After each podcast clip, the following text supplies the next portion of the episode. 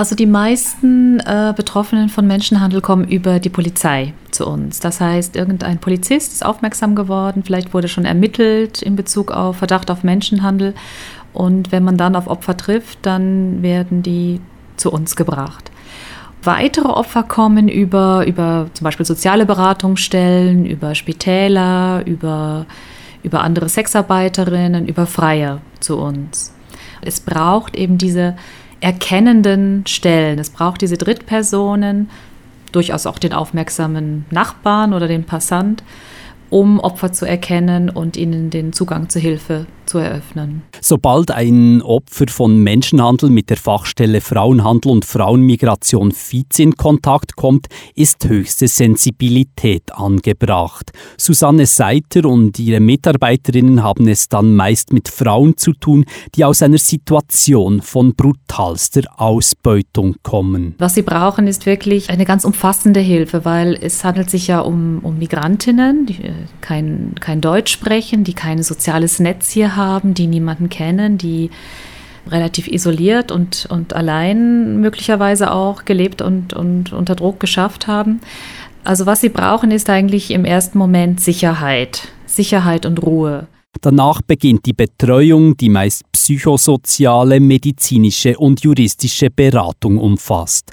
Die FIZ vermittelt Fachpersonen. Wenn Opfer gegen Täter klagen, begleiten sie die Betroffenen während dem ganzen Prozess. Manchmal dauert die Arbeit Wochen, manchmal aber auch Jahre.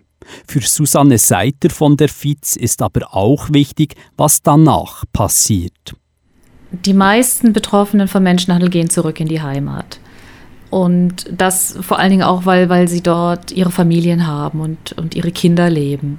Es ist nicht Ziel der Frauen, in, in der Schweiz zu bleiben, sondern sie, sie sehen sich eigentlich oft auch nach der eigenen Heimat. Ähm, dann gibt es aber auch die äh, Betroffenen, die als Opferzeuginnen ausgesagt haben und die aufgrund ihrer hohen Gefährdung durch, durch die hohe Bedrohungssituation, in der sie weiterhin sind, nicht in die Heimat zurückgehen können für die ähm, bemühen wir uns, eine langfristige Aufenthaltsbewilligung zu bekommen. Wenn jemand zurückkehrt, besteht keine Garantie dafür, dass dann alles gut geht. Immerhin gibt es gewisse Leitplanken, erzählt Susanne Seiter von der Fachstelle FIZ.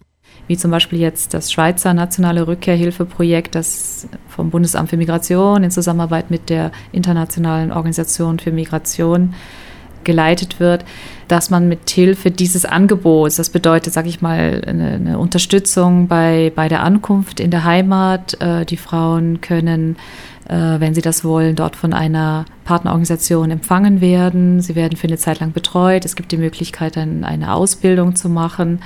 Also es gibt ähm, verschiedene Möglichkeiten, äh, die es den Frauen ermöglichen, eine ja doch auch eine etwas langfristigere Perspektive im Heimatland zu entwickeln.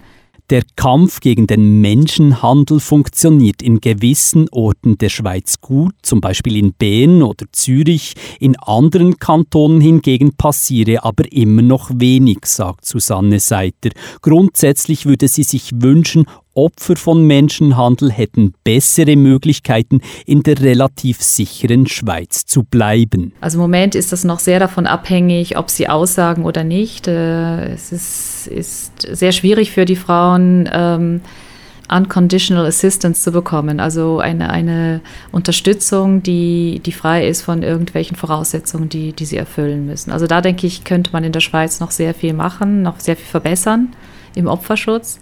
Immerhin gäbe es vermehrt sogenannte runde Tische, wo die Problematik angepackt würde, sagt Susanne Seiter von der Fachstelle Frauenhandel und Frauenmigration. Trotzdem bestehe immer noch die Gefahr, dass Betroffene in einem Teufelskreis landen.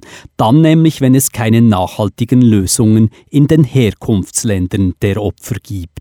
Was natürlich auch wichtig ist, ist die, ist die ganz enge Kooperation mit, mit den Herkunftsländern dass man dort schaut, wie kann man dort langfristig die, die Lebens- und Arbeitsbedingungen verbessern. Also dass wir, sag ich mal, uns auch an die eigene Nase fassen und sagen, als, als, als Menschen, die wir in einem der reichsten Länder der Erde leben, was können wir dazu beitragen, dass es in den ärmeren Ländern besser geht, dass es dort vorangeht, dass, dass die Menschen sich nicht auf Menschenhändler einlassen müssen.